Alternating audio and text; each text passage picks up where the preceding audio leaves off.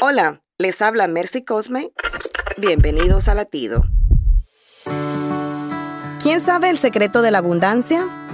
Este codiciado secreto lo encuentras en Mateo 25, 29 y dice, porque al que tiene, le será dado y tendrá más, y al que no tiene, aún lo que tiene, le será quitado.